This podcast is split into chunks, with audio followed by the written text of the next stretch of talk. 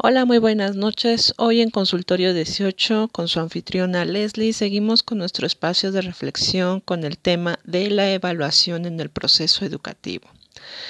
Más que nada, ¿qué es la evaluación? Pues constantemente nos referimos a realizar un examen para obtener una calificación numérica que proyecte un grado de inteligencia. Esto lo anotamos en las boletas, lo anotamos en los cuadernos y asumimos que esa calificación es lo que representa a uno de nuestros estudiantes. Sin embargo, la evaluación va más allá de esto. Responde a un proceso que nos permite conocer y reconocer en dónde estamos como alumnos ante el aprendizaje.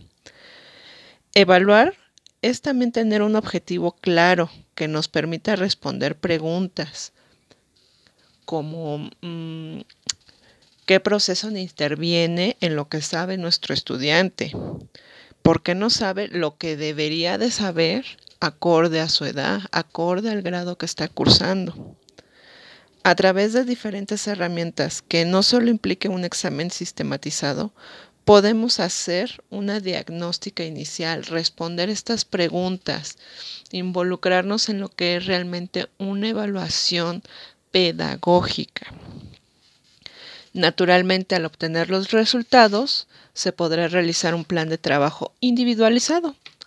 Sin embargo, esto no quiere decir que no se pueda aplicar en el salón de clases.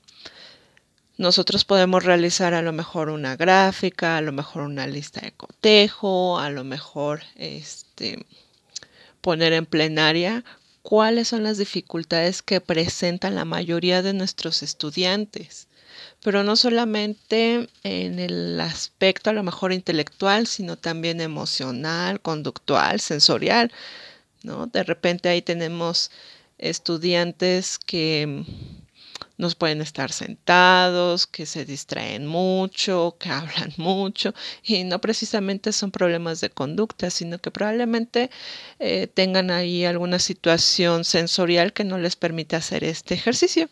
Y a través de la evaluación nosotros podemos identificar estas conductas que tienen los niños para poder hacer el trabajo del aprendizaje en base a lo que es cada estudiante. Este ejercicio de la evaluación también implica capacitarse continuamente, implementar herramientas digitales, visuales, auditivas, sensoriales. Es involucrar al profesor, al padre, al alumno e incluso a una persona especialista, tal vez un psicólogo, un neuropsicólogo, a lo mejor un pedagogo especializado que nos brinde una visión más allá de lo que nosotros estamos haciendo. Es importante, creo que esto, siempre pedir apoyo, siempre preguntar. Como maestro, nosotros también podemos y debemos seguir cuestionando cómo está nuestra práctica educativa. Por lo tanto, pregúntate siempre a ti mismo, ¿para qué me sirve esto? ¿Por qué estoy evaluando a mis estudiantes con a lo mejor un examen de opción múltiple cuando son estudiantes que pueden dar mucho más? ¿Para qué? ¿Por qué? ¿Cómo? ¿Cuándo? ¿Dónde? Creo que son las preguntas más básicas que nos hacemos en cualquier contexto, en cualquier situación. Pregúntate también en qué te ha ayudado tener un 10, un 9, un 6, un 4, un 5. Si te ha ayudado a aprender y a consolidar el aprendizaje como tal o simplemente es algo que tenías que hacer. Cuando algo no tiene significado, cuando algo no nos interesa, no se queda a largo plazo. La evaluación nos permite saber qué sí se va a quedar, cómo se va a quedar, cuánto se va a quedar incluso, ¿no? Ahí con nuestra evaluación de las memorias. Entonces, la evaluación se convierte, creo que, en el pilar que nos permite saber cómo vamos a iniciar con un grupo, cómo vamos a iniciar con un estudiante, cómo vamos a iniciar con un paciente, en el caso de los psicólogos, de los médicos.